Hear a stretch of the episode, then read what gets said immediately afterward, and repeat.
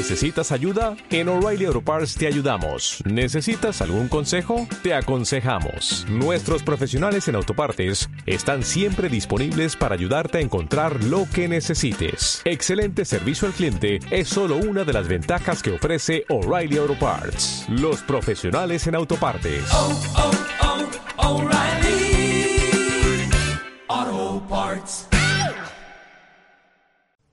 Analizando el GP de Austria. Bienvenidos a Fastlane.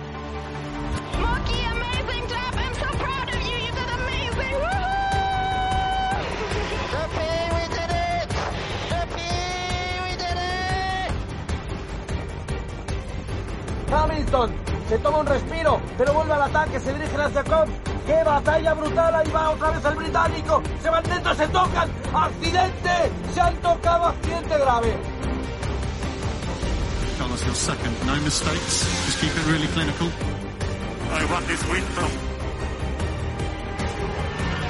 Sebastian, multi-map 2-1, multi-map 2-1, and look after your please. ¡Oh my God, guys! We did it again! ¡Oh my God, yes!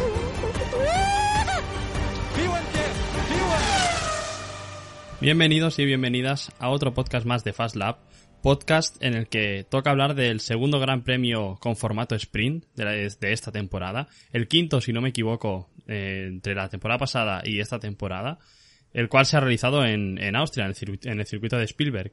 Y bueno, nos ha dejado muchas cosas, muchísimas, tanto buenas como malas, y, y bueno, vamos a comentarlas como siempre. A mi lado, Alex, ¿cómo estás? ¿Qué tal, Guillem? Pues bueno, eh, digamos que ha sido un fin de semana de, de contrastes, más malas cosas que buenas, porque, eh, bueno, luego la carrera pues pasó lo que pasó, ahora lo comentaremos, pero no ha sido un fin de semana muy positivo para, eh, digamos, los pilotos que a mí me gustan, pero bueno, ha sido un buen fin de semana de Fórmula 1, eso hay que decirlo. Eh, el sprint no ha sido tan bueno, y yo pensaba que en este circuito, yo lo dije a principio de temporada, iba a ser un, un buen circuito para este formato, pero ha resultado ser que no. Porque para ver eso prefiero ver la quali tradicional mil veces antes. Pero bueno, aquí estamos para comentarlo todo, la clasificación del viernes, la carrera sprint del sábado y eh, la carrera del domingo. Así que, Sí, hay, hay mucha cosa, así que vamos con la quali del viernes ya. pues como siempre voy a decir el orden de- del último al primero y los eliminados en Q1 fueron Sebastian Vettel, Nicolás Latifi, Juan Yuzu, eh, Lance Stroll y Daniel Ricciardo. Eh, los eliminados en Q2 fueron Lando Norris, Yuki Tsunoda, Valtteri Bottas, Alexander Albon y Pierre Gasly. Y en el top 10 quedan Lewis Hamilton, Fernando Alonso, Mick Schumacher, Kevin Magnussen, Esteban Ocon, George Russell, Checo Pérez. Y en el top 3 tenemos a Carlos Sainz, Charles Leclerc y pole de Max Verstappen. Sí, no sé qué número de poles de este año de Max Verstappen, no sé si es la tercera, segunda, tercera, no ha hecho muchas esta Sí, lo que está claro es que Leclerc era el, es el poleman por excelencia este año. pero en este circuito Max se veía muy rápido. Es ¿eh? el circuito que mejor se le ha dado de siempre, Sí, por Sí, las sí. estadísticas que últimamente hemos podido ver. aunque le fue de poco, ¿eh? Sí. Le fue de muy poco. Y no solo con un coche, sino con dos, que estaban los dos Ferrari. Incluso yo, Carlos, te lo dije, que me sorprendió muchísimo lo cerca que estuvo. Sí, a ver, es un circuito de los más cortos del campeonato, pero igualmente hay que estar ahí. Así que muy bien, Carlos, y yo tampoco me esperaba que estuviera tan, tan cerca. Porque iba todo en menos de una décima. Sí, y bueno, que hasta, hasta esa última vuelta Carlos no había llegado a estar en la misma décima que, que los otros dos. Siempre se le veía una décima o dos por detrás de Charles y, y clavó la vuelta, algo que le cuesta Sí, normalmente. sí, sí. Y bueno, antes de nada destacar que Checo Pérez quedó cuarto, pero que luego le sancionaron dos veces. Primero le relegaron a la P10 y luego a la P13 por eh, no eliminarle una vuelta en Q2, que significó que pasara cuando tendrían que haberle quitado esa vuelta. Eh, bueno, el show de los track limits este fin de semana ha superado cualquier expectativa porque es que esto nadie se lo esperaba como tan dantesco.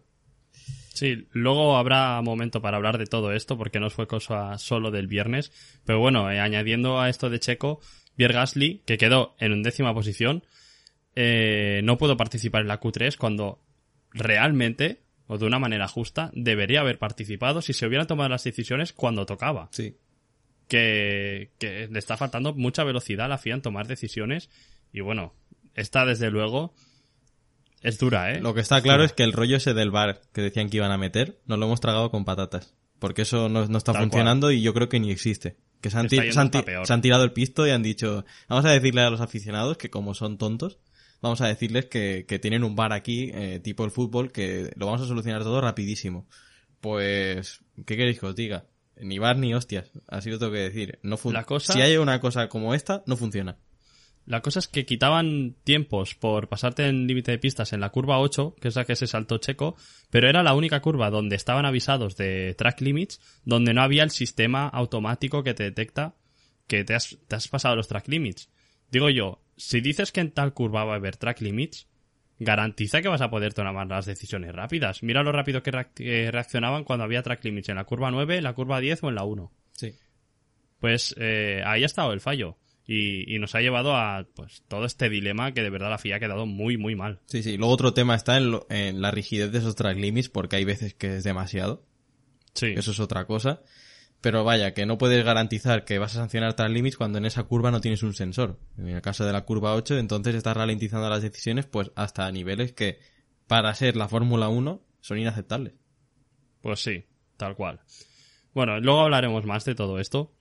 Pero quitando los tres de delante, que, que cualquiera de los tres se podría haber llevado la pole position el viernes, eh, me gustaría hablar en pack de los Mercedes, porque sí, Russell consiguió una cuarta posición, pero acabó contra el muro, igual que Hamilton, por lo que los Mercedes, o era un coche, un coche con la parte trasera muy nerviosa, porque a los dos se les va de atrás, o ambos pilotos, me parecería muy difícil, o muy raro, ambos pilotos eh, sobreestimaron el, pues, el, el nivel de confianza con su coche. Hombre, yo para mí, yo creo que es lo que te dije, se vieron tan cerca de, de poder ha- hacer grandes cosas o de sobrepasar a un Red Bull, a un Ferrari, hacerles un sándwich, que yo creo que fueron más allá de lo que el coche permite y al final se fueron los dos al muro. Es muy raro ver a Russell y a Hamilton en el muro.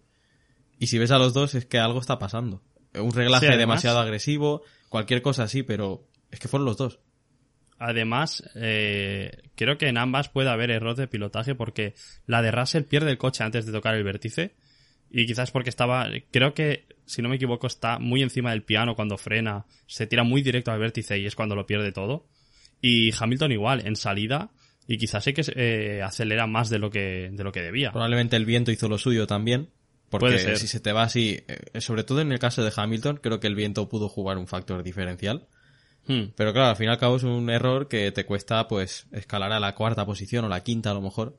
Y estar Sí, los dos. Mercedes juntos y al final Hamilton pues tuvo que salir desde una décima posición para la, la clasificación al sprint, que no es agradable.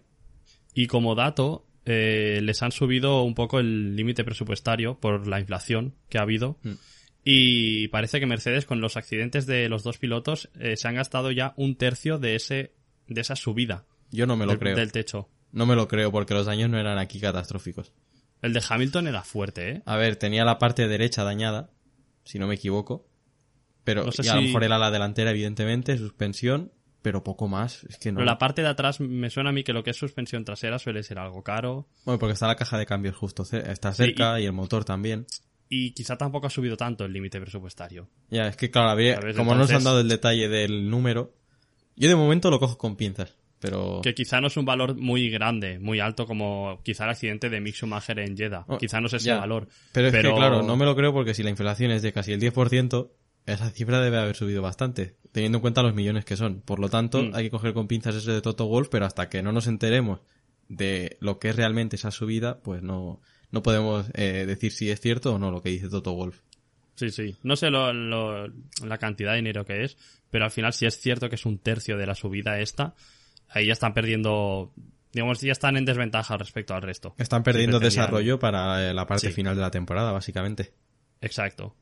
Exacto. Pero bueno, por suerte Russell pudo dar una vuelta antes de, de chocar. Y le le sirvió para para quedarse de quinto y al final fue cuarto porque Bueno, sí. Checo sí, le, sancionaron. No, bueno, si es que al fin, al fin y al cabo es normal. Si ya sabemos que Checo estaba sancionado, pues cuarto, quinto. Eh, Sí, sí, tal cual.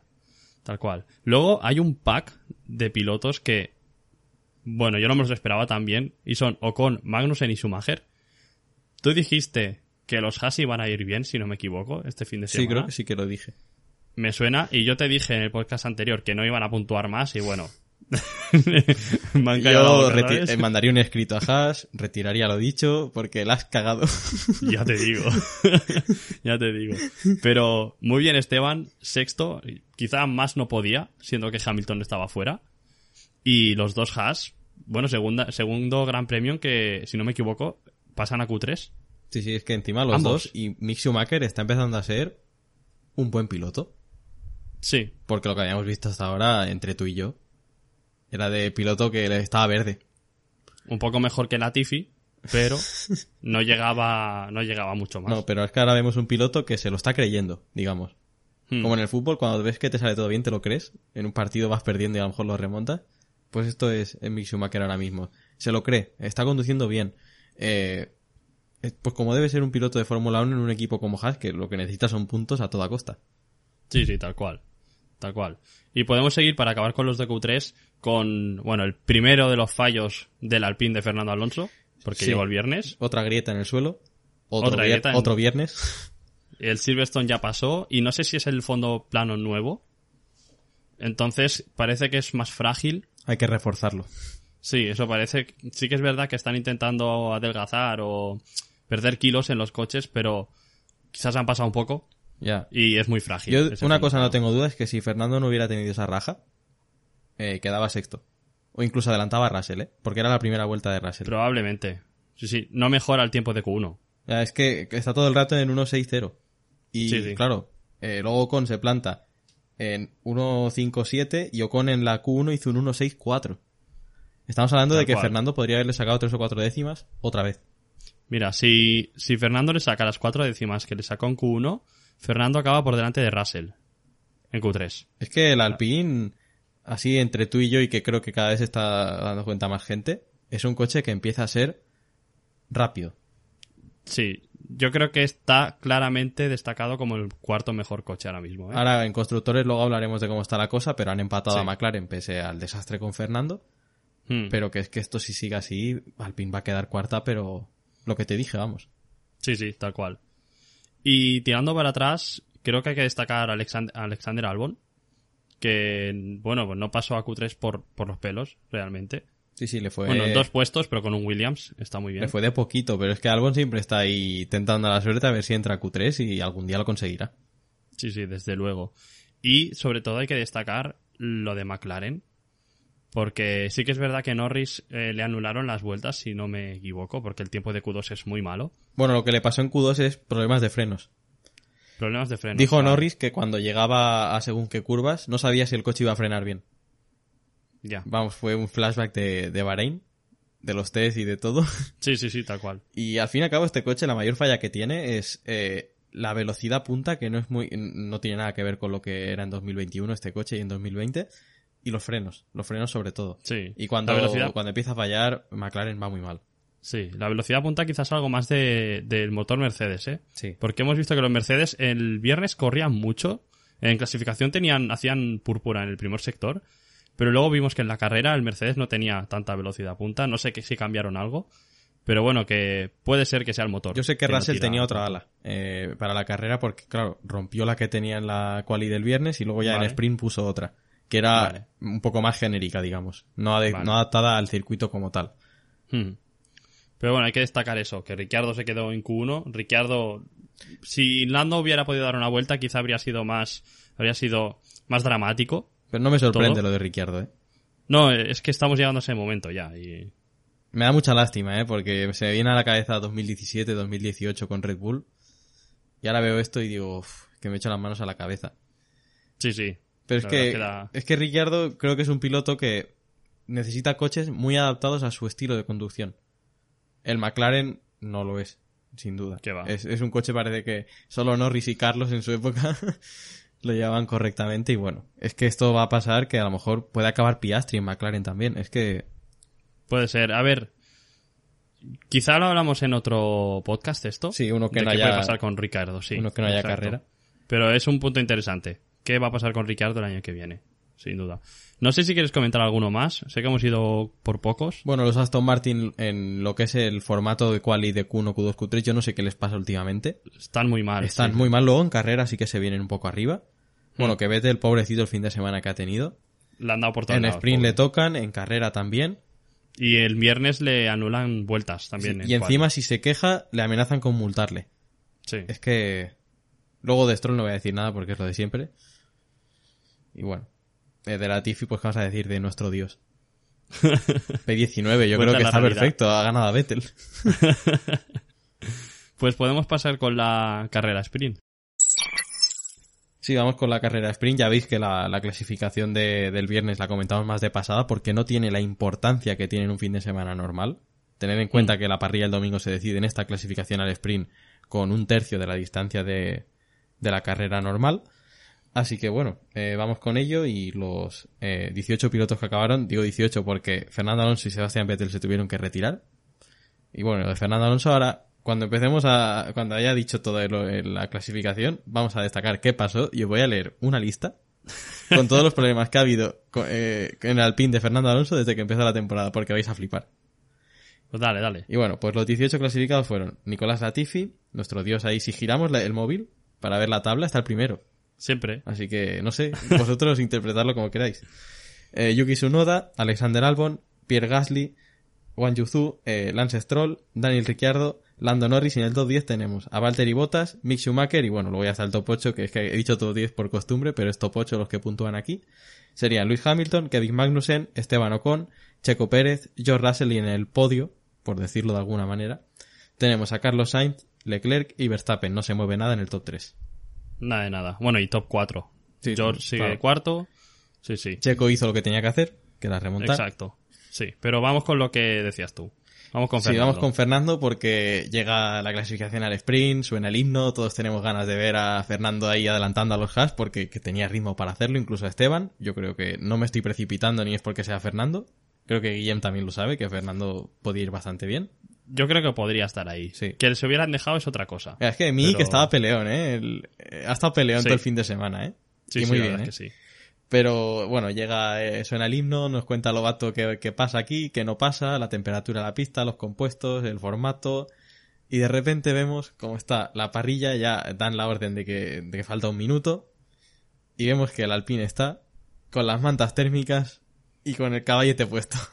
Yo te juro que es que encima enfocaron, o sea, se estaba enfocando la bandera amarilla que muestran a la altura de Fernando. Sí, y dije, no será Fernando, ¿no? Dicen, exacto, es que dicen, uy, bandera amarilla, alguien se ha quedado, no sé qué. Y, y es que pensamos, es Fernando. Sí, Es Fernando, que siempre y da por cual. pensarlo, tío. Y veo, es que ya no es que, que no pueda arrancar, que haga así, que no puede, ¿sabes? Sino que está con las mantas Es que térmicas. con las manos así, sí, levantado. No he visto nunca una, eh, una acción por parte de unos mecánicos, un equipo que haga esto. Digamos, ¿es que están bailando sevillanas todos los fines de semana o qué? Fatal. Eh, Es que es, hasta humillante. Vale que cuando queda un minuto ya no puedes tocar el coche y que te arriesgas a una sanción dura, No, y económica. lo hicieron bien ahí, ¿eh? Lo hicieron bien Lo por bien. no tocarlo, pero no me jodas. El meme Ya. hace gracia, ¿eh? Ver el coche ahí con las mantas y subido en el caballete. Que si a Fernando le da por salir no puede. Tal cual. Y bueno, eh, básicamente lo que le pasa a Fernando fue un, problema eléctrico. Eh, solucionarlo con una batería externa, pero el coche no quiso arrancar. Por lo tanto, es que no pudo ni salir desde el pit lane. Tuvo que retirar el coche inmediatamente. Y a lo que voy. Os voy a hacer la, la lista aquí con todos los fallos que ha tenido Alpine esta temporada, pero no el de Ocon, hombre, el de Fernando, porque el de Ocon solo falló en Silverstone. Así que voy a ello. Eh, preparad los pañuelos porque a lo mejor lloráis o, o bueno. Titanic se queda corto, ¿eh? Al lado de Sí. esto. Bahrein. Vamos a ello. Pérdida de potencia en plena carrera que le impide sumar más puntos. Si no me equivoco, quedó por delante de Ocon. Pero igualmente, la pérdida de potencia se notó. Te voy a ir contando, ¿vale? Una. Vale. Jeddah, motor roto, yendo P6. Dos. Vale. Australia. Fallo hidráulico por pieza de 2 euros en plena vuelta de Q3 que le colocaba P1 provisional.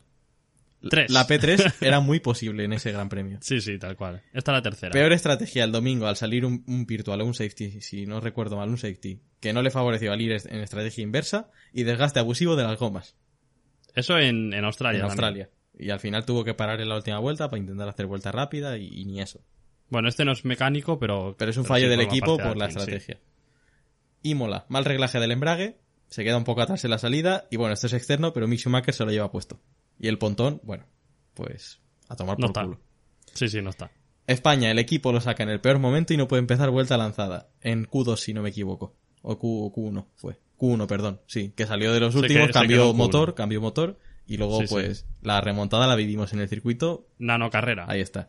Pese a que intenta abrirse hueco de manera cuestionable y tal y como se comentó aquí. Eso sí que es verdad. Hmm.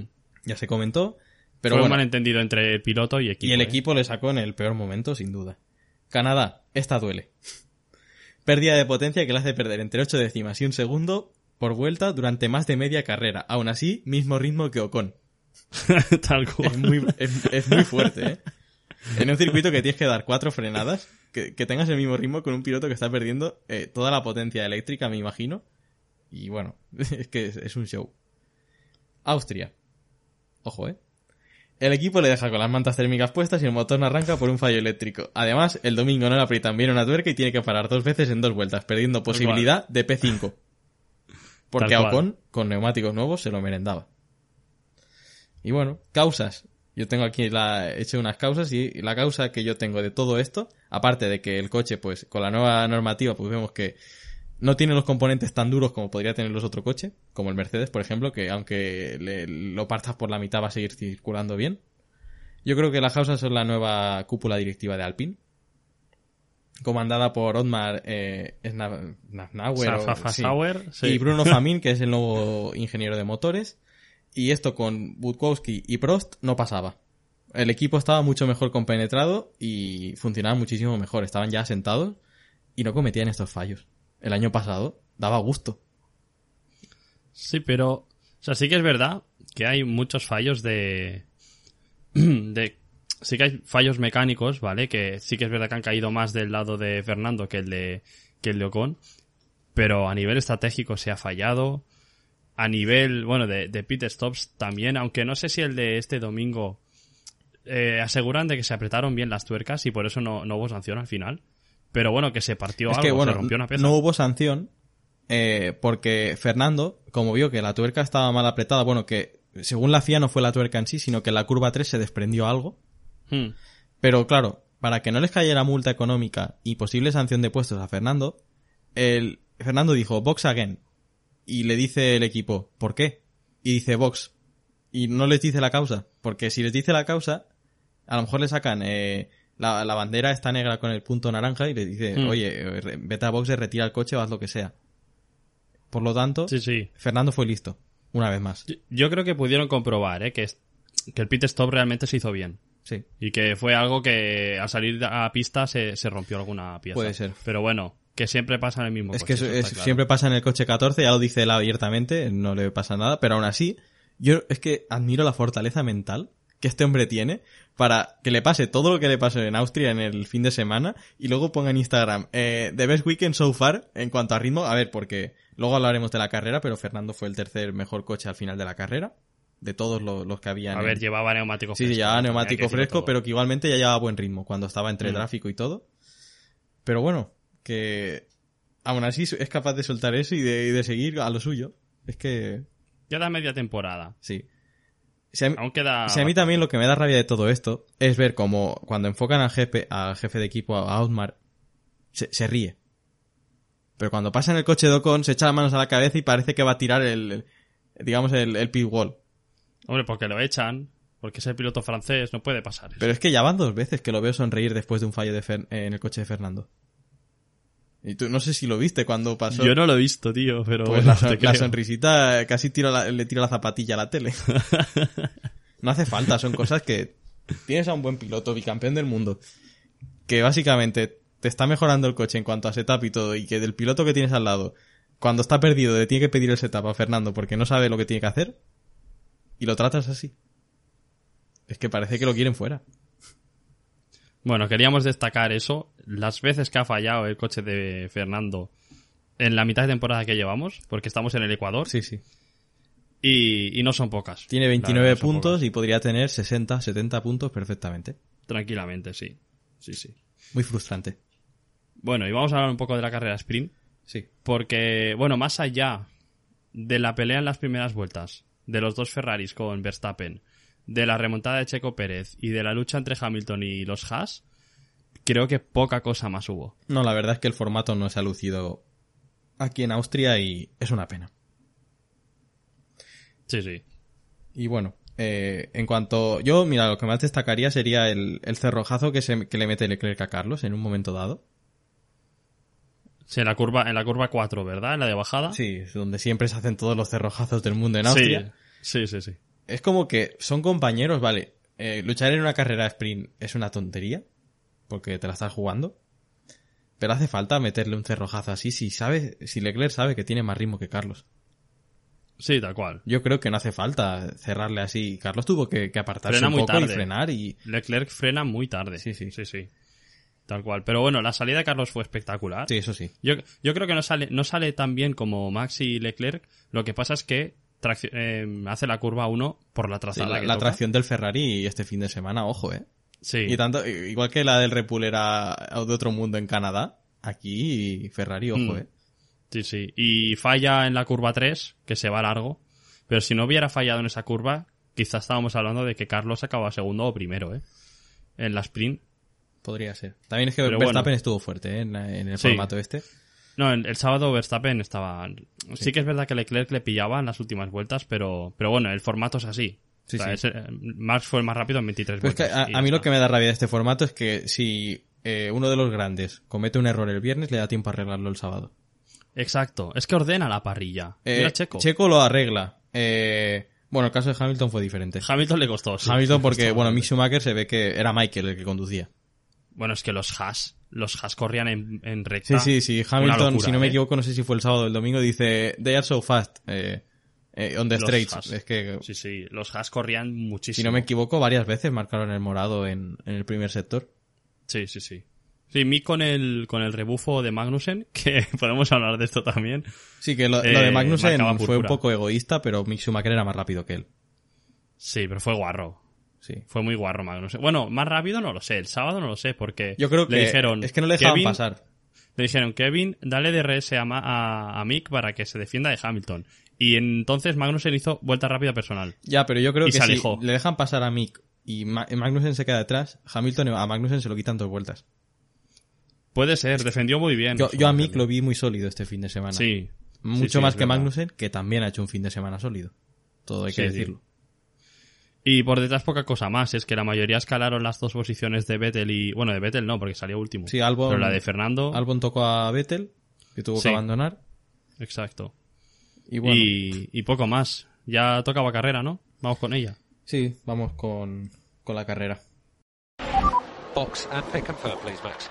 Pues los abandonos fueron de Checo Pérez, de nuestro dios Latifi y de Carlos Sainz. Este último muy doloroso, Duele. Que sí, Sí, duele, sí. dice. A ver, el de Checo también es jodido, ¿eh? Es jodido y esto, ojo, porque vamos a tener lío, ¿eh? Analizándolo. Porque no es lo mismo que lo de Gasly, que tocó a, a no sé qué piloto. A Vettel. A Vettel. Tocó a Vettel Vale, también, tocó a Vettel, sí, que- No es exactamente la misma acción y ahora te lo voy a decir. Pero bueno, sí, sí. Acaba con Voy el... voy a defender a un piloto de Mercedes, ¿eh? Acaba los, los pilotos Sí. y vamos con ello. Eh, Pues los 17 clasificados fueron Sebastián Vettel, Yuki Tsunoda, Pierre Gasly, Wang Yuzu, Lance Stroll, Alexander Albon y Valtteri Bottas. Y en el top 10 tenemos a Fernando Alonso, que salía último, eh, Daniel Ricciardo, Kevin Magnussen, Lando Norris, Mick Schumacher, Esteban Ocon, George Russell y en el podio tenemos a Hamilton, Verstappen y Leclerc, que vuelve a ganar después del Gran Premio de Australia hace ya tres meses. Y te voy a decir, al final acaba Verstappen a un segundo y medio. Leclerc gan- podría haber ganado muy sobrado, ¿eh? Sí, este sí, fin es de que semana. Leclerc, como de costumbre en Ferrari, acaba la carrera con un problema en el coche. Tiene el acelerador pisado en un 10%, alrededor de un 10-15%, y eso le hace que las marchas, al detectar que el coche que está acelerando, no bajaban del todo. Había que, que como que insistir más. Hmm. Y sobre todo en las curvas más lentas es cuando perdía más tiempo. Por lo tanto, tiene mucho mérito lo que hizo Leclerc, porque además de que, bueno, al final sí que se, se- la distancia se redujo, pero que Ah, cuando en le pasaba eso, sacó un segundo o algo así. que cuando le, pasó eso, estaban a 2,8, pero es que Leclerc aumentó hasta 3,1 cuando le, le estaba Mm. pasando ya esto, así que, bueno, la carrera Sí, de. Leclerc que es muy buena. Y cómo se le lanza a Verstappen cada vez que, que van en, digamos, en estrategia diferente, Sí, es sí, increíble. Hay una en la curva 4 que Max le cierra al interior La primera y Leclerc creo que se es. mete. La primera creo que es. Que me recuerda mucho a, a Ricciardo en, en China, si no me equivoco es con Valtteri Bottas, Sí, creo que sí. que le cierra el interior O- y Ricciardo dice, no, no, para mí. O la de Carlos con Checo en McLaren, con, contra Che, eh, sí, También. allí en, en Brasil en en, Brasil. 2019, que estaba Sí, remontando, al final hizo podio Carlos, y le mete, eh, es como que se va a meter por fuera y de repente se mete por dentro, y bueno, eso fue eh, Bueno, era, muy superior Leclerc. Sí que es verdad que la superioridad quizá no era de ritmo, sino en plan del propio piloto, sino que Red Bull este fin de semana gestionaba los neumáticos muy mal. Sí, igual que Ferrari tenía graining últimamente. Ahora Mm. Red Bull, los neumáticos, pues como lonas, ya a las pocas vueltas. Dijo algo Cuquerella que me pareció interesante y me gustaría prestarle atención en las siguientes carreras. Los circuitos que degradan más neumático trasero, Red Bull sufre. Desgasta mucho los neumáticos traseros. Y los circuitos que de- se desgasta más el delantero es cuando Red Bull saca provecho y Ferrari sufre. Y metí hasta a Mercedes aquí, de que Mercedes y Ferrari sufren en circuitos de desgaste de neumático delantero. Sí, yo te lo voy a decir, pero cómo mola ver dos conceptos totalmente diferenciados, que cada uno tiene sus particularidades, Pues sí. y cada vez que, pues que se ve que cada uno triunfa en unas circunstancias concretas, pero lo bueno es ver dos conceptos que están a la, a la par, siempre. Sí, sí, sí, tal cual. Y eso es, es positivo para la Fórmula 1, pese a que Pues- no ha sido una lástima que no haya ningún equipo más que esté ahí. Hmm. A mí me gustaría prestarle atención a esto de, de Cuquerella porque nos puede dar mucha información de cara a afrontar grandes premios y todo esto. Veremos en Francia, pero creo que Francia es un circuito que acusa el desgaste en los delanteros. Creo. Puede ser, son curvas rápidas. Sí, Creo- y- mucha, mucha chicane. Encima. Ferrari fue muy mal el año pasado ya. Hmm, pero es otro concepto de Sí, coche. sí, es otro concepto, pero que, bueno, se puede tener en cuenta. Pues sí. Eh, bueno, eso. Leclerc, si no fuera por el abandono de Carlos, quizá lo hubiera tenido más difícil.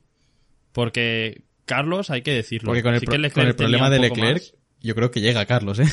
Claro, o sea, sí que es verdad que Leclerc quizá tenía un poquito más que Carlos este fin de semana, pero no es lo que veíamos hace tres, cuatro carreras. Carlos este fin de semana estaba para un segundo, clarísimo, obviamente, y el primero, cuidado. Sí, sí, que Carlos con el duro era su neumático de confort este fin de semana, ya lo dijo por la radio, y iba en muchas vueltas iba más rápido que Leclerc. Eh, me gusta ver a Carlos que va remontando el vuelo.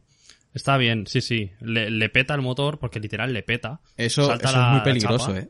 Le salta la chapa. Dos veces además. Es que... Y bueno, los, los operarios muy mal, muy mal. Eso sí que estaban bailando sevillanas y no lo da ya te digo, ya te digo. Es que eh, me hace gracia, que al fondo del plano, cuando Carlos está dejando el coche en la subidita, Ahí el señor que ese. coge sí. el, el extintor y se va. Digo, ¿dónde vas? ¿Te has olvidado la cerveza o algo? Además, corría muy lento, tío. O sea, Sí, eh, era, a ver, estaba, tenía una barriguita el hombre, eh, digamos. exacto. Pero, no sé, se supone estás prepa- llevas preparado todo el año para hacer esto. Y dejas sí. el- coges el extintor, lo dejas ahí en medio, para que haga alguien tu trabajo. que salte un aficionado así pintado de naranja y, y le, le apague el coche a Carlos. No, fue dramático, tío. Fue dramático. Sí, sí. La verdad, en la situación en la que, en la que era y todo eso. O sea, a Verstappen le, le vino la suerte del campeón Sí. ayer. Y estuvo a punto, eh, o sea, la suerte del campeón llegó hasta el punto en que pudo ganar por un problema en el otro Ferrari. Verstappen está teniendo mucha suerte este año. Sí. Mucha suerte. Está al nivel para estar primero, ¿eh? Pero está teniendo suerte. Sí, sí, que el nivelazo de Verstappen no se discute, pero la suerte que está teniendo frente a Ferrari, Exacto. que Ferrari Mm. pues vuelve a ser el meme que era en 2019. Porque claro, en 2020 y en 2021 pues no se jugaban nada, así que no, podía Mm. que, no había que juzgarlos desde la parte alta de la parrilla. Pero es que yo voy a lanzar aquí una cosa, eh, digamos un, un alegato, y yo creo que puedes que puede que estés de acuerdo conmigo. Binotto no es el líder adecuado para Ferrari. Puede ser. Que sí, que se le ve el hombre ahí bonachón, con buena cara, que... Pero quizá por eso mismo. pero... Porque es bonachón. Sí, y en 2010... Pero es que ya tenemos antecedentes de, de Binotto como líder. No sabe gestionar a dos pilotos que tienen buen ritmo. Ya. Eh, y eso... Ferrari es que es un meme de equipo desde hace muchos años. No, no, te lo compro. Es que te lo compro. se echa de menos en realidad la época de, de, de Luca de Montechemolo allí y con Ross Brown y, y Jan de, equipo, de jefes de equipo y Schumacher se paseaba. Porque era un Sí, equipo sí, sí. sólido. Pero es que No, ahora... la verdad es que, es que tampoco le veo la seriedad a Arribavene, por ejemplo. Que con Arribavene tampoco iban las cosas Pero iban mejor. muy bien, pero, Iban mejor. pero se veían más serias. Sí, eso, en eso estoy, en eso te lo, eso te lo compro. Pero bueno, y por detrás, los Mercedes, más de lo mismo, eh, siempre están ahí. Y es que ve- venimos de una clasificación el viernes en, en que los dos coches chocan. Eh, Hamilton, si no me equivoco, le estaban purgando los frenos en la parrilla de salida. Sí, justo antes de empezar. O sea que las cosas no, no estaban yendo bien al principio y consiguen otro podio, el tercero de Hamilton consecutivo. Y Russell, aun con la sanción, el choque del viernes, eh, le cambiaron el morro también, cuarto. Y consigue, no, no sé si es el equipo que más puntos ha sacado este fin de semana. No sé, porque como hay la carrera sprint por en medio y todo. Pero desde luego Mercedes no ha perdido muchos puntos con los de delante. Sí, lo que está claro es que Mercedes hace una cosa muy bien, aparte de tener dos pilotos muy buenos, es que la minimización de daños, ellos la llevan a rajatabla. Es que es muy fiable el coche. Es que el coche, eh, No ahí falla. está la cosa, si se lo decía eh, a mi amigo Albert eh, ayer, digo, y si es que normal que, que estés contento con las carreras de Mercedes, si es que no se rompe el coche. que va. No hay, no hay oportunidad de, de- de lamentar un fallo de fiabilidad. Porque si hay un coche que se rompe, Mercedes va a estar ahí como el siguiente. Y Sí, sí. claro, si no acaba Checo, no acaba Carlos, eh, pues evidentemente el que va a estar ahí va a ser un Mercedes. Es que este fin de semana, este fin de semana, esta temporada, Mercedes creo que lleva siete podios. Creo que son cuatro de Hamilton y tres de Russell. Siete podios en once carreras. Es que son muchos. Y claro, ¿qué pasa? Que entre Ferrari y Red Bull han tenido tantos abandonos Es que es, es fuerte, que ¿eh? se la los, han, lista. en- se los han encontrado. Siete podios.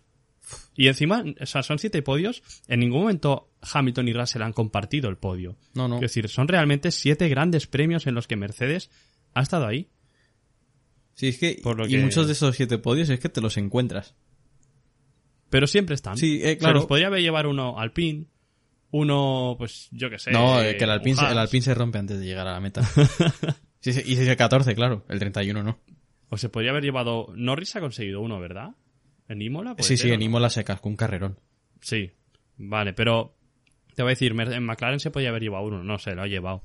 Pero, pero bueno, que, o sea, si falla alguien de los de delante, es Mercedes el que se lo está llevando todo. Sí, y, sí. y no fallan, y ya está, están ahí. Y un fin de semana complicado como este han sacado un tercero y un cuarto.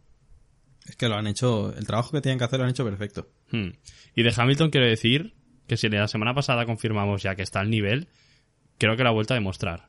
Sí. O al menos está demostrando, no ha sido un carrerón el de este fin de semana, pero, pero está, ha vuelto, digamos. Ya no es lo del principio que se veía que le costaba.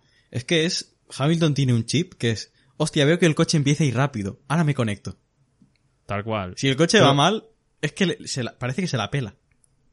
Pero ahora, Sí. ahora que el coche ya vuelve a ir bien, que ya me, eh, bueno, ahora ya te hago yo una pregunta, ¿dónde está el porpoising? Porque ha desaparecido Sí, ya sí, hasta en Austria. Así ni que, en el Ferrari, ni en nada. o sea, No sé, no, no entiendo. Yo son misterios que no podré resolver en- ni en siete vidas. Pero bueno, eso es otro va. tema. Pero hay pilotos, eso, Hamilton, a Vettel también le pasa. Vettel con un coche que no es muy decente se apaga. Fernando, por ejemplo, no. Fernando tiene un coche y, y le da igual. Es que Fernando ha tenido a cada acordeón con ruedas que, que bueno. ya te digo. Pero que sí, que sí, que está recuperando el nivel. Y a mí me gusta el hecho de que Hamilton, no de que esté por encima de Russell, ya veremos qué pasa más adelante, pero sí que quiero que se igualen en la tabla de, en, en- en la clasificación de pilotos. Al fin y al cabo sería lo normal. Porque yo quiero verles, o sea, luego miramos cómo están a nivel de puntos, sigue Russell por delante seguramente, pero me gustaría verles, yo que sé, que falten siete carreras y que estén igualados. ¿Y qué pasaría verles- si llegamos a la penúltima, a la última carrera y están muy cerca y una posición depende del orden del otro, digamos? Eh, si se tienen que luchar en pista por esa posición, los dos Mercedes, ¿qué harán?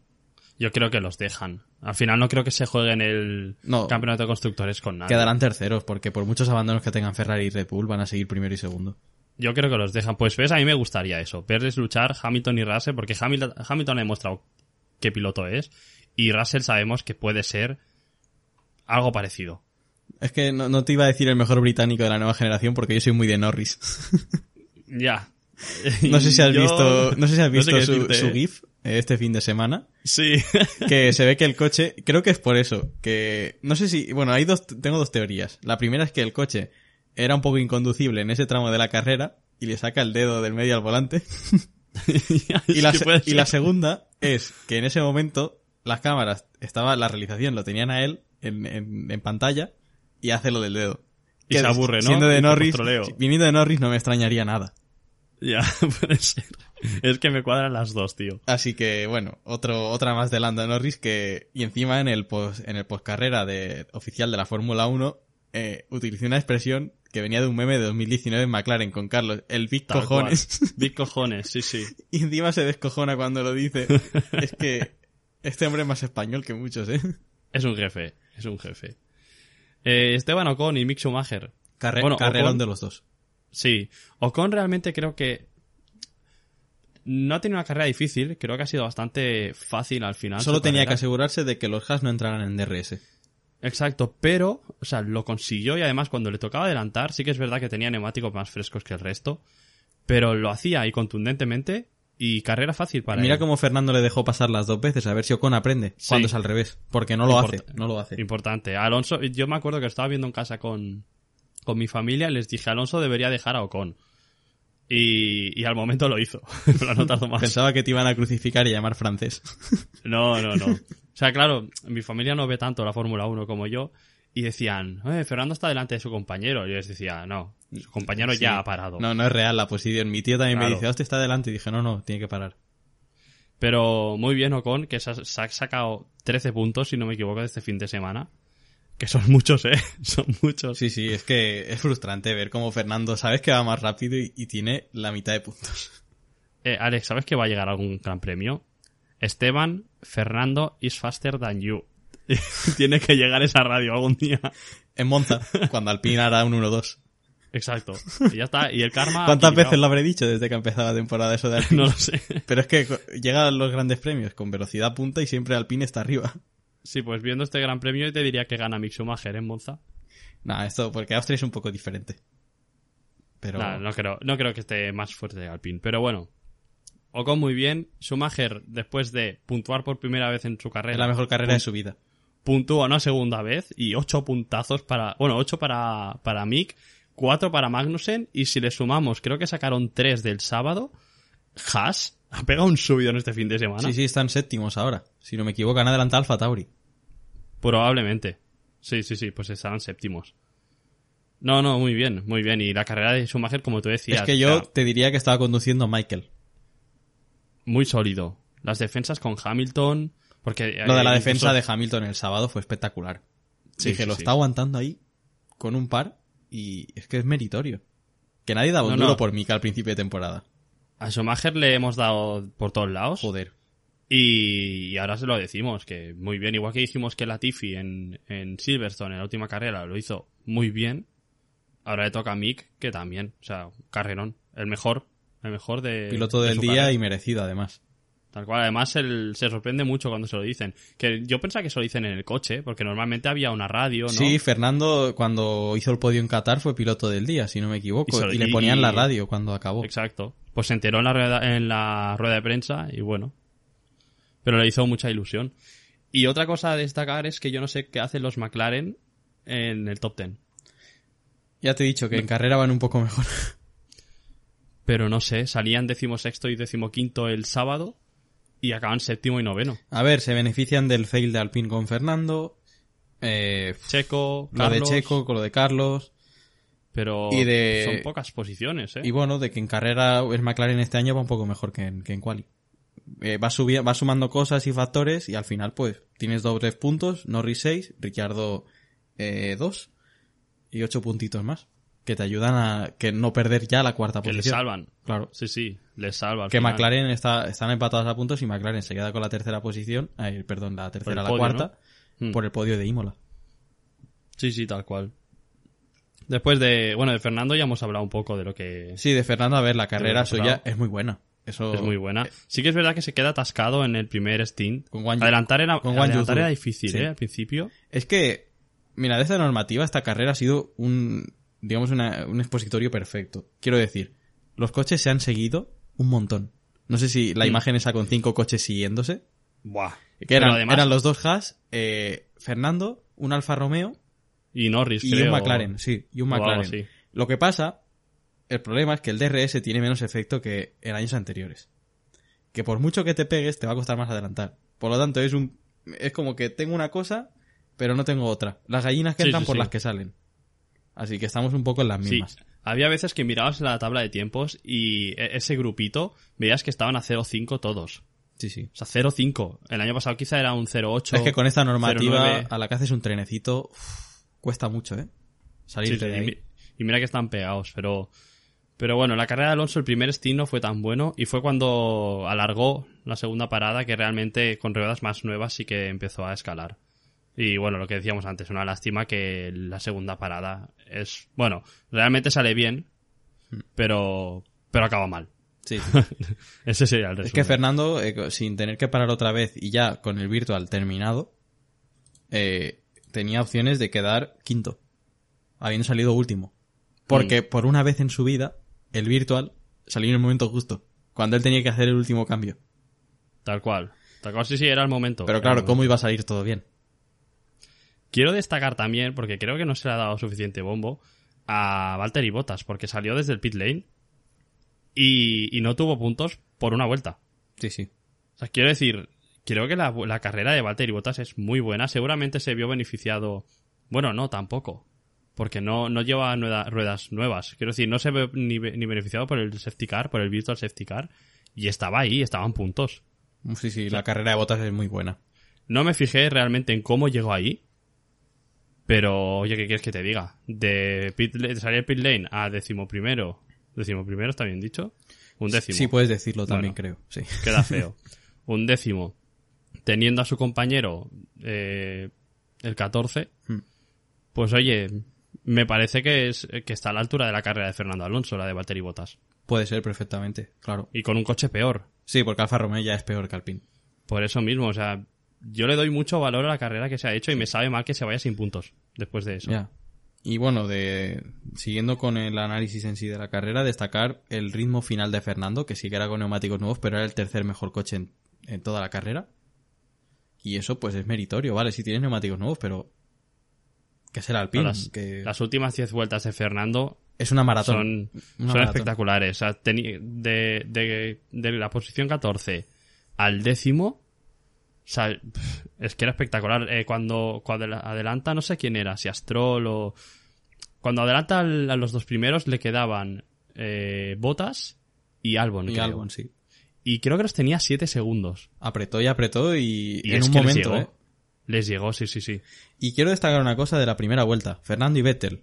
Eh, volumen no sé cuánto ya. Tremendo, ¿eh? Que lucha toda una vuelta, la primera con el depósito lleno. Hmm.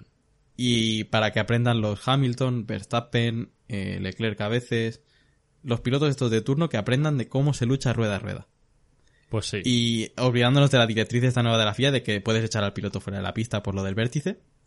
Eso Fernando y Vettel evidentemente no se van a hacer ese feo. ¿Qué va? Y es que Fernando, Bueno. hay una anécdota que es que en esa vuelta, que me hace mucha gracia, no, no, es- no es que se me haga mucha gracia, sino que es que te da a entender la confianza que hay entre ellos dos en pista, porque han luchado años y años, y es que Fernando eh, sale con mejor tracción en la curva 3, Vettel está pegadísimo, pero Fernando aún así acelera a fondo, porque sabe que no le va a tocar. Podría Sí, haberle sí, echado perfectamente. Le deja al exterior, Vettel. Sí, sí. Y es como que Vettel se aparta un poco y todo, ¿sabes? Hmm. Y eso es que yo lo admiro, es la, la- la vieja escuela. Pues sí. Lo que muchos pilotos no tienen y bueno, el ejemplo perfecto es la carrera de Fórmula 3. La carrera de Fórmula 3 fue un espectáculo, pero Bochornoso. casi para mal. Sí, Sí, sí, sí, sí. O sea, igual que Leclerc también se tiró alguna vez desde muy lejos. O, Fernando, por ejemplo, el adelantamiento a botas, se tira desde muy lejos. Sí, yo lo vi, lo puse las camaritas de Movistar y lo vi y dije, bueno, buen ¿Dónde adelantamiento. Sí, pero porque claro, las ruedas nuevas, si llegase con ruedas viejas, eso sí, acaba sí, mal. está claro. Y porque es botas también, que botas evita mucho contacto al final. Y es blandito el chaval. Claro, claro, pero Fórmula 3 era constantemente y pues uno fuera de la pista, el otro te lo echo por fuera, en plan, muy mal. Y luego suben como suben. Sí, con, lo- con el ego disparado. Exacto, pero añadiendo a este tema. Si es que suben. Sí, suben, claro. Añadiendo a este tema, decías que Fernando y Vettel, dos veteranos, respetando todo esto, vimos una de las imágenes también de la temporada, que es Fernando Alonso diciéndole que no. Sí, venimos, venimos del Stop Inventing de Carlos y seguimos con el dedito de Fernando. A 300 por hora, más de 300, con el DRS abierto pisando con dos ruedas la hierba, no afloja y encima le saca el dedito. Y además en directo, que se estaban enfocando, tío. Fernando, es que Solo él y unos pocos más pueden hacer eso. Nah, o sea, espectacular ese momento. Lo enfocan en directo. Adelantas una y dices, Dios, por, por el césped, Es que- por el césped. Y de repente, no. Pese a los problemas de fiabilidad en el coche de Fernando y todo, ¿no te da la sensación de que está siendo una de sus mejores eh, temporadas en cuanto a pilotaje? Puede ser. Y además es una máquina de memes. Tal cual. Tal cual. Es que, de verdad, Nah. que no se acabe nunca, Fernando. Que yo quiero que esté con 60 años conduciendo.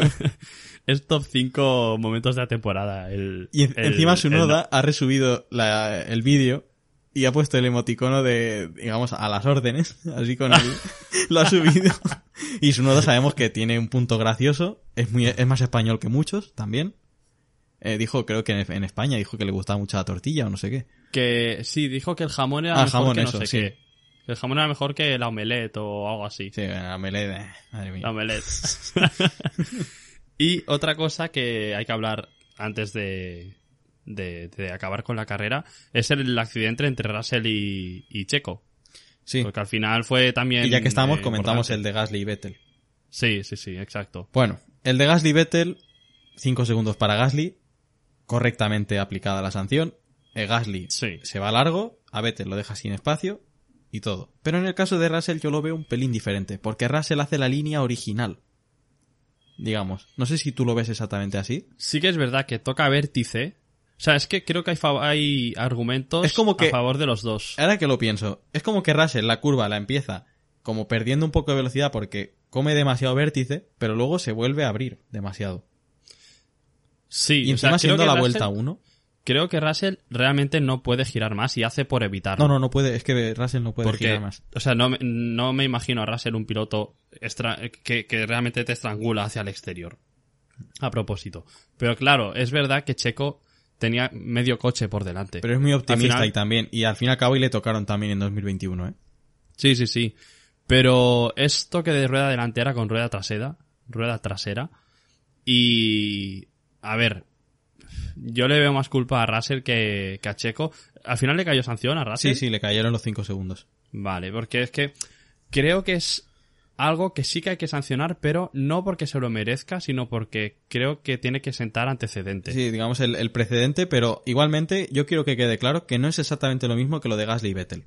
No, estaban ya más adelante. Porque en encima es la vuelta 1. Sí, También exacto. eso, la de la vuelta 1 yo quiero que los que nos escuchen entiendan que no se puede juzgar exactamente igual lo que pasa en la vuelta 1 que lo que pasa de la vuelta 2 a, a las siguientes. Porque Hmm. están todos empaquetados ahí y Y es, es, muy es- fácil decir que hay un incidente de carrera. Sí, sí, sí. Pero bueno, yo creo que eso, que Russell en ningún momento lo quiere echar. Claro, no, no y, de hecho es que el accidente se produce en el vértice y no en la salida ya de la curva. Y al final son neumáticos fríos también. Sí. eh, La situación es muy Para que entendáis, esta es muy fácil de jugar, pero por ejemplo, la de Gasly Vettel es muy, es muy fácil de, de, digamos, de resolver. Eh, es muy fácil también de resolver la de Hamilton y Albon en 2020. Por ejemplo, Sí. para que os hagáis la idea, que también fueron 5 Sí, segundos. sí, sí. Es lo mismo que lo de Gasly. Sí. sí, sí. Y bueno, eh, para que veáis que dentro de esa curva, pues hay diferentes, eh, digamos, eh, pensamientos de cómo se debe juzgar eso. Hmm.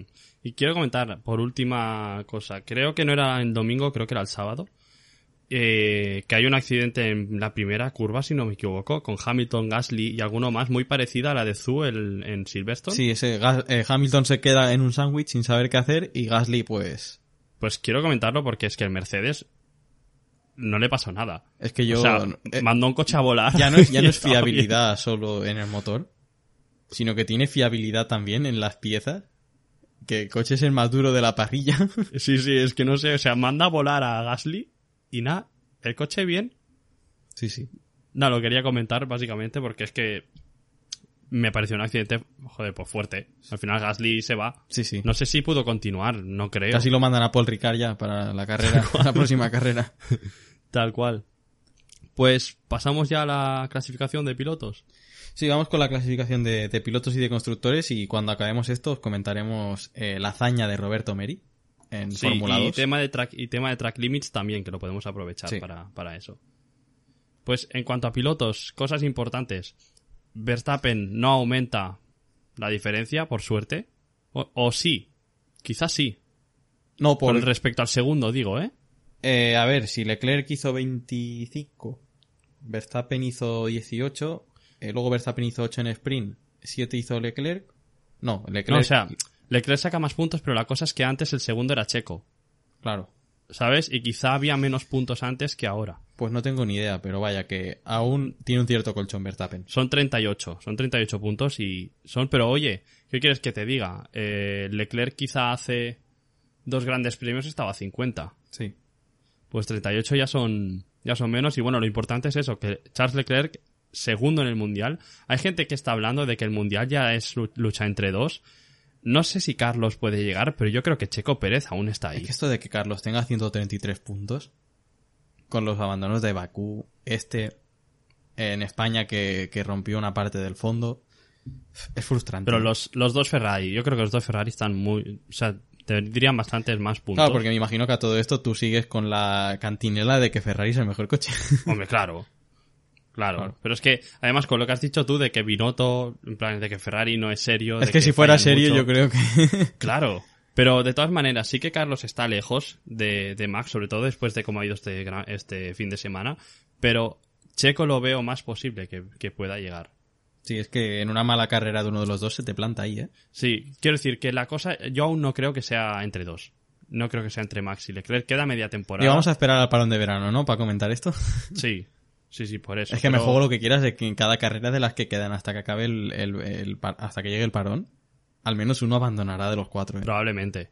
Probablemente. Y bueno, Russell se acerca mucho a Carlos Sainz, obviamente. Claro, si abandona cada dos por tres, pues al final es lo que tiene. Sí. Sí, sí. Hamilton se está acercando a Russell, pero aún son 19 puntos, si no me equivoco, los que les separan. Eh, Mr. Consistency no se le van a acercar tan fácil. Y por detrás, pues Ocon obviamente se acerca mucho a Lando Norris. Lando Norris consiguió muchos puntos al principio, ¿eh? Sí, sí. Es que lleva unas carreras que no están... Norris y Botas. Botas lleva con cuarenta y pico puntos unas cuantas carreras, ¿eh? Tal cual, tal cual. Pero te digo una cosa. Norris y Bottas empezaron muy bien, ¿vale? Pero ¿quién les está recortando? Los dos Alpine. Quiero decir, Hmm. habla muy bien del progreso del Alpine. A- Y Acuérdate de lo que te antes, digo. Fernando acaba séptimo el mundial. El mejor del resto, por delante de Ocon. Y tanto. Yo creo que acabarán ahí, ahí los dos Alpine. Séptimo, octavo y empata y muy justo. Bueno, es que si no acaban séptimo y octavo es un fracaso. Tienen que acabar séptimo y octavo. Pero yo te estoy Sí, diciendo sí. que Fernando va a acabar por delante y que ah, como vuelva a ver a Otmar eh, sonreír en pantalla cuando a Fernando le pasa algo, eh, bueno, eh, la, la fábrica de motores, la, la de Viri, ya no va a existir. Te digo una cosa, a Fernando se le ha acercado Magnussen después de este fin de semana. Creo que fueron tres puntos en sprint, si no me equivoco. No, dos en sprint, creo. Y, y luego seis en carrera, por lo que ocho puntos, claro, teniendo 22, pues ¿qué quieres que te diga? Es un, es un tercio de lo que tenía, Sí, sí. ¿sabes? Y bueno, no, no, le- no creo que le vaya a llegar. Al final el Alpine es que ha demostrado este fin de semana que tenía mucha velocidad, el Alpine. Es que venimos de tres carreras De seguidas en las que Alpine es el cuarto mejor coche. Incluso a veces, mejoras- a veces cosquillea ya a Mercedes y le dice, oye, que si te pasa algo, voy a estar ahí, ¿sabes? pero en, en las mejoras que introducieron en, en Silverstone están funcionando. O sea, los nuevos pontones, Sí. el fondo plano, aunque se rompa, parece que también es una mejora. Y a mí me da una sensación el coche ahora como de mucho más ligero. Es mucho más estrecho, tiene menos... Mucho más estable. Había que verlo en Bahrein. menos. En Bahrein, Sí. en, en los test, veías un Amboar y el coche era nervioso, ¿eh? Hmm. Pero ya no es tan voluminoso el coche. Está mucho más estilizado y... Pues ojo con esto del voluminoso y de todo, del volumen de los coches que dicen que Red Bull vuelve a pesar 10 kilos más, ¿eh? Que se Sí, ve pues que míralos. intentando eh, reducir el peso, al final, las nuevas mejoras que metieron en Silverstone no han vuelto a aumentar el peso. Vaya. Vaya por Dios. Yo tengo que decir que lo que le han hecho al, al capó motor no me gusta. A mí, a mí me, ahora- a mí me encanta. me parece como demasiado boños. Bueno, pero eso- Demasiado. si lo hace Niwi es bonito. Tiene que ser por algo, seguramente, pero no me gusta mucho. Y por detrás poco más. Schumacher está escalando, obviamente. Mm, Ya ha adelantado su nuda. Exacto. Y, y poco más. No sé, casi desde cuándo está por delante de Sunoda. No había caído yo en eso. Eh, desde hace dos o tres carreras, creo. Puede ser. Sunoda está, no está muy bien últimamente. Empezó muy bien y me suena a mí que las últimas dos, tres carreras no está a Claro, nivel. Gasly le metió el hachazo en Bakú. Que los, los Alfa Tauri iban bien, pero claro, su nuda tuvo que parar a ponerle la cinta americana al, Es al verdad. alerón. Es verdad. Y bueno, Sí, sí. el único piloto titular, eh, sin contar a Hulkenberg que no ha puntuado, es Nicolás Latifi. Sigue siéndolo, sí, sí. Pobre, ojalá un puntito, ¿eh? Algún día. Sí, mira en Hungría el año pasado, puntuó más que Russell. Por eso, por eso. No sé, yo confío en que le llegue. Y pasando a equipos, para acabar con, con Fórmula 1, digamos. Obviamente sigue Red Bull primero, Ferrari ha recortado un poquito. Mercedes sí que es verdad que, no sé si es, de, es desde Silverstone ya, pero sí que empieza a estar lejos de Ferrari, que es lo que va tocando. Pero lo importante es que McLaren y Alpine han empatado. Y la tendencia es que Alpine no solo le supere, sino que se vaya. Sí. La verdad es que me gustaría ver al PIN cuarta después de 2019 quintos, 2020 quintos y 2021 quintos también. Me gustaría ver cierto avance. Y esto es que a mí lo que me encantaría sería que 2000, 2023 sea un 2010 2.0. Con cuatro equipos luchando Hmm. por el... A ver, si Mercedes vuelve a enganchar, si Alpine hace un trabajazo en invierno, tampoco sería muy descabellado. Puede Incluso pasar. McLaren también. Hmm. Sí, sí, puede pasar. Y lo que también es interesante, y claro, no sé si me vas a saber responder esto, ¿qué pasará entre Haas y Alfa Romeo? Porque Haas está séptimo, es cuarto equipo por la cola ya. Mira, te lanzaré el spoiler en el parón de verano. Vale. Ahora no me atrevo. Vale, vale. No, no, es que más que nada, yo les dije que no iban a puntuar. O sea, yo pensaba que en, en Silverstone no iban a puntuar, estando los dos en Q3. Puntuaron los dos.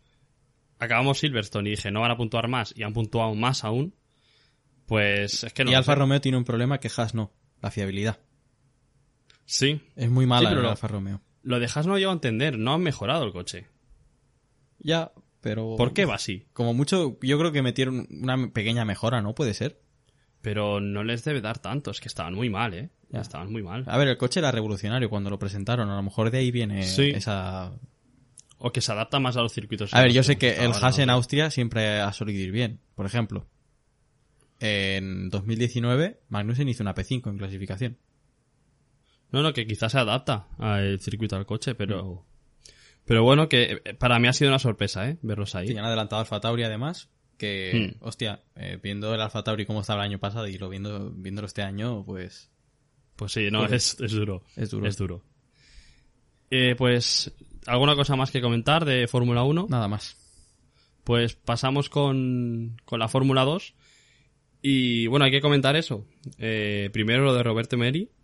Y luego pues vamos a hilarlo con lo de Track Limits porque Sí. va, va atado. Tú mismo, Alex. Bueno, lo de Roberto Meri se puede definir en una frase y es, eh, llegas, tienes 31 años y te meas encima de las estrellas del futuro. Tal cual.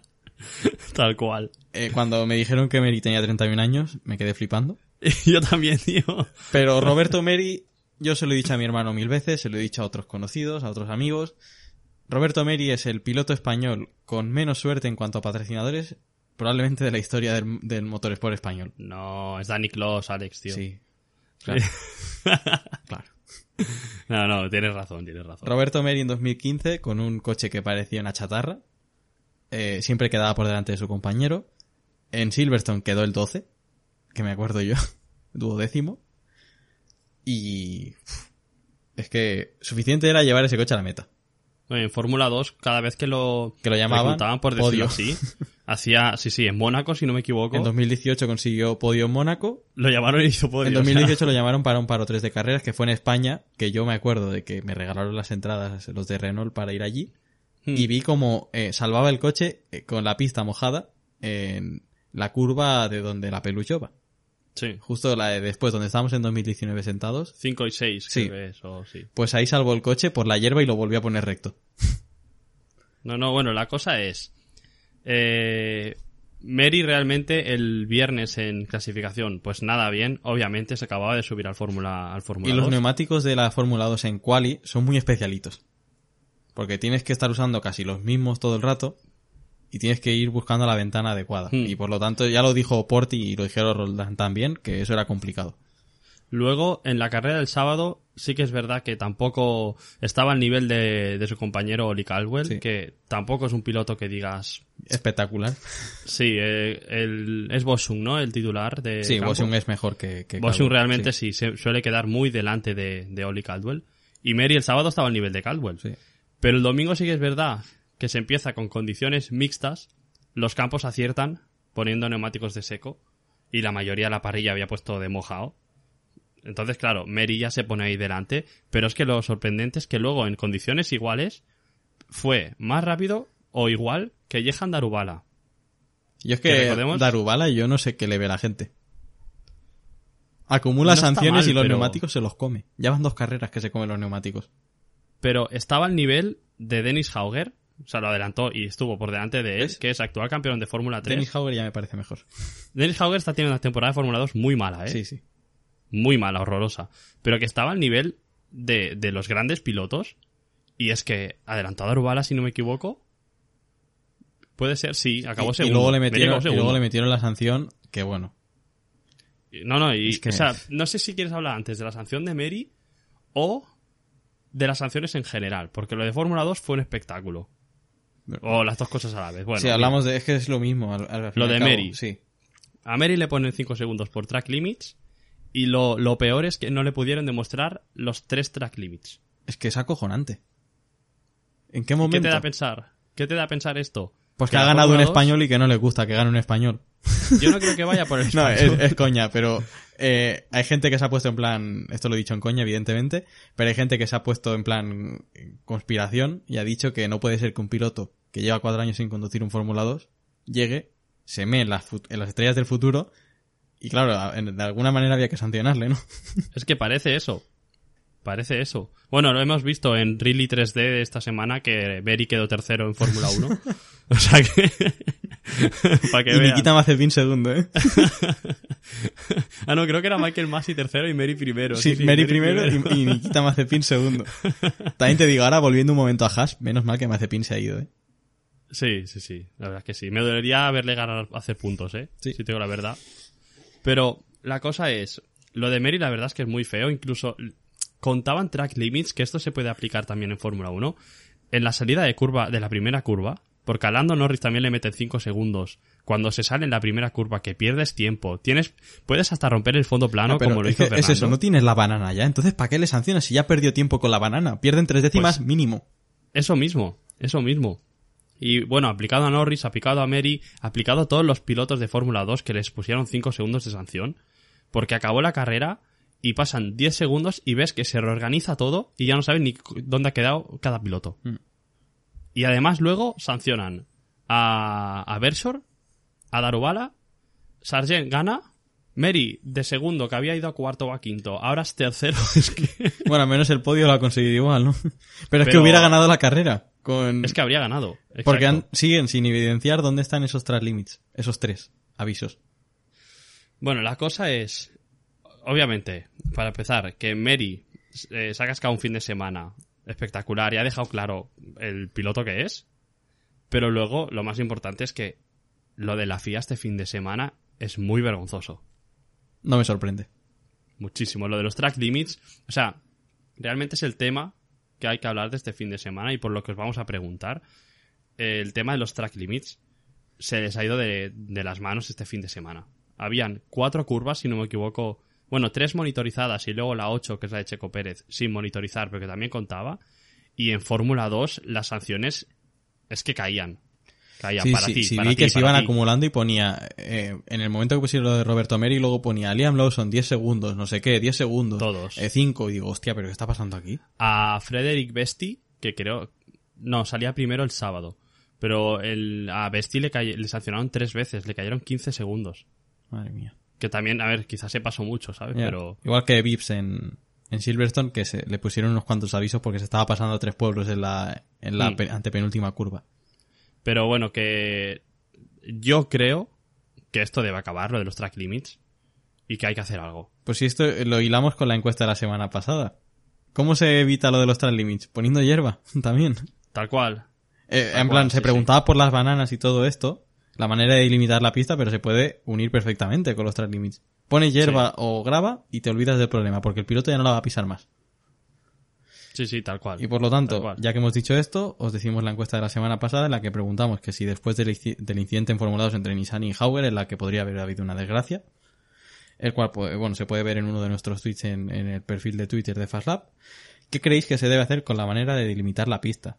El 7% optaron por seguir con las bananas, en plan, eh, terrorismo en Fórmula 1, A ese 7% os aplaudo. No sé si habéis visto el, el accidente que hubo en Monza en las 24 horas, si no me equivoco. Sí, son las 6 horas de Monza. O las WEC, 6, sí. exacto. Que, bueno... A todo si esto, no- debut de Peugeot en la categoría.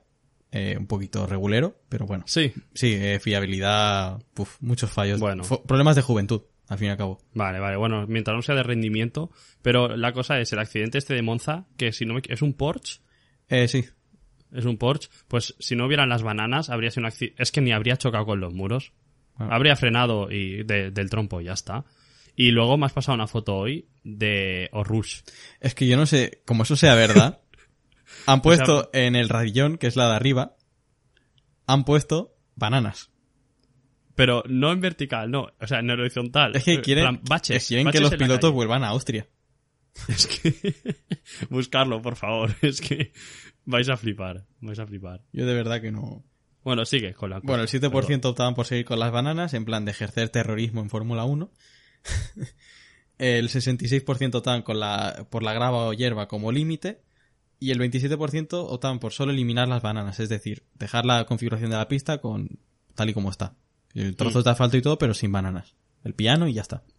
Yo estoy de acuerdo en que hay que limitar de alguna manera la pista. ¿Vale? Y que si quitas las bananas, es que en la curva 1 de Austria, por ejemplo, más de uno se saldría, en la última curva también. Entonces, se- hay que limitarlo de alguna manera, porque si no, es que a, a cual- cada cual se pasa más. Entonces, hay que buscar la manera.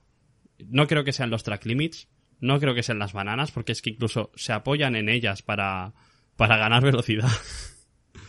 Entonces, no sé, hay que buscar algo. Y lo más clásico es el césped, la grava, y si tienes un error, escúchame, no, no los tengas. Pues haber ido más lento, ¿no? Sí, así de claro.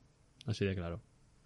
Y en cuanto a esta semana, pues, no sé, nos tenemos que pensar. Sí, probablemente Qué os bueno. preguntemos sobre Track Limits otra vez.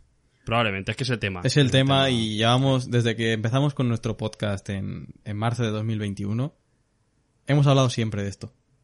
Y es como que empezamos a estar cansados, ¿no? Hombre, sí. Sí, sí. Y es que en circuitos como este es que es vergonzoso. Norris al final, mira, sacó una séptima posición. Pero es que ya son cinco segundos. A- a- bueno, Gasly fue por el accidente. Pero es que... eh, si no me equivoco, claro, a Russell también le ponen 5 por el accidente. Pero claro, eh, banderas blancas y negras. En la carrera de. Fórmula 1, Hamilton, Gasly también. Hmm. eh, Además, los pilotos no saben ni dónde lo han hecho. Claro, porque Hamilton preguntó y dice, ¿cuándo? Dice, ¿cuándo? Sí, Si yo, a mí no me consta que yo haya hecho esto. Por eso, por eso mismo. Y es, y es que al final creo que desvirtúa un poco la carrera.